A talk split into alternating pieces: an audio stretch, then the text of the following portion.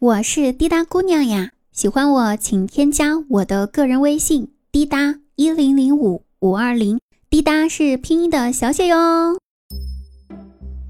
朋友们呀，这一期节目我必须坦白承认一件事儿，我承认我是个渣女呀，我玩过很多的男人，比如刘邦、庄周。李白、诸葛亮、韩信，等等等等，我有罪，我悔过，我检讨，我发誓，我以后只玩女人。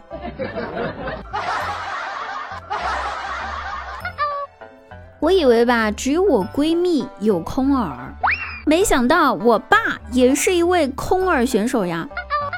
我跟他说，我现在工地的砖不好搬，活不好干。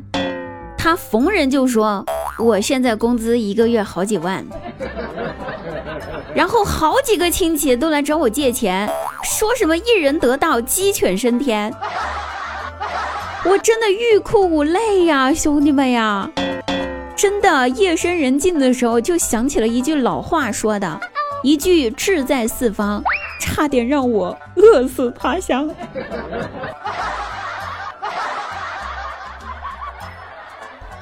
前两天吧，我爸给我打电话，据说是来打探打探我的消息，慰问一下我。问我道：“闺女儿啊，你在成都待这么些年了，打算定居成都的话，那就要在成都买房了哟。”我心想也是哈，然后他又接着问。你现在有多少钱了呀？存款多少呀？差不多就赶紧买房了啊！这房价一年一个变的，假如钱不够的话呢，我可以给你补贴一点。我一听，那感情好呀，对吧？还没来及回答呢，我爸接着问：“你有多少存款了呀？”我想都没想，非常坦白的说道：“我已经存了两千块钱了。”你能帮我出多少呀，爸？喂，喂，喂，爸？哎，电话怎么断了？喂？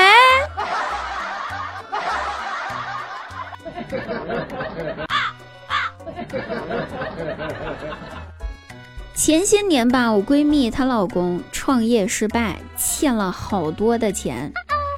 有一天傍晚，闺蜜接到老公打的电话，说道。老婆，我公司破产了，还欠了很多的外债。我把房子、车子都留给了你，以后你要照顾好自己。我现在在咱家楼顶的天台上，我打算从这儿跳下去，一了百了，不想拖累你了。闺蜜一听，着急了。一边穿鞋准备出门上天台，一边说道：“你别呀，你可千万别，老公你别跳，你别跳，你听我的，你别跳。”她老公哭着说：“算了，你别劝我了，我真的没有活下去的勇气了。”闺蜜着急的说道：“老公呀，听我说呀，你别跳，你千万别跳，你先下来，赶紧下来啊！你去对面那栋楼跳。”你在这边跳的话，会影响咱们这栋楼的房价呀！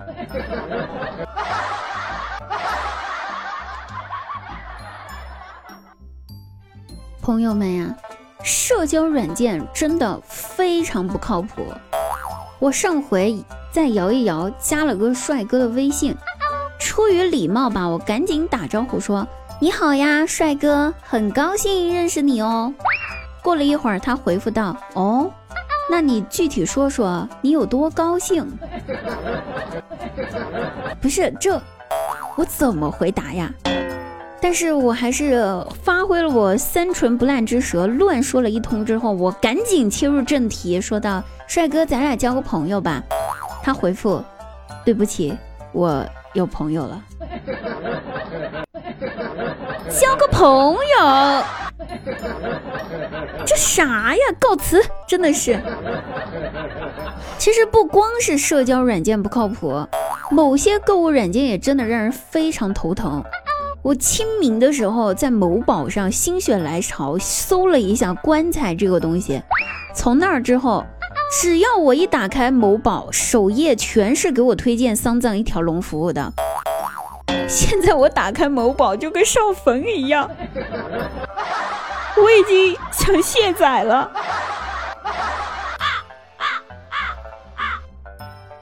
我爸妈吃过了晚饭之后出去散步了，我回到家之后吃饭，哎，菜还可以啊，炖的是莲藕排骨汤。可这吃着吃着吧，总觉得味道不对，怎么回事儿？于是我仔细一品，才发现这哪是莲藕呀，这是萝卜吧？拍了个照发了我妈，问妈，你不是说的是莲藕排骨汤吗？怎么是戳了一堆洞洞的萝卜？你这自欺欺人已经到这程度了吗？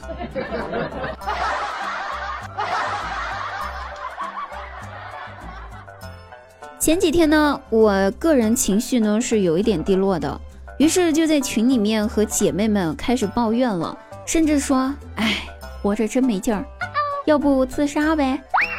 我就摆拍了一下水果刀放在我手腕上，表示说我要割腕儿。心想着这一下总有人来劝我了吧，总有人心疼我了吧。这时候我学医的闺蜜站出来说道：“姐妹儿呀，你这么割是不对的，你知道吗？你这只能是皮外伤，不致命。”接着他拍了一张自己的手腕的照片发了过来，手腕上清晰的用笔画了个切入点，接着说道：“来，姐妹，割你的手腕的这个地方哈。”保证一割就死！我要你叫我死吗？我要你安慰我！服了。好了，各位朋友们，本期节目呢就到此结束了。喜欢叮当朋友，记得晚上九点半在直播间来跟我见面哦。我们不见不散，拜拜。